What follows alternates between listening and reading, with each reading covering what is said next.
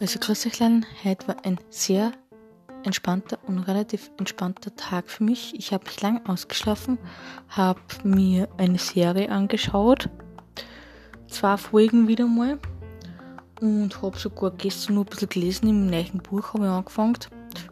Ich lese gerade das Dominik Team Buch. Und ja, und jetzt kommt dann um 6 Uhr der Niklas, unsere Freundin, haben, die Alex. Und dann werden wir noch den Abend genießen und dann einfach schlafen gehen, weil der morgen mein Geburtstag ist. Ich freue mich wirklich schon voll. Ja, und ähm,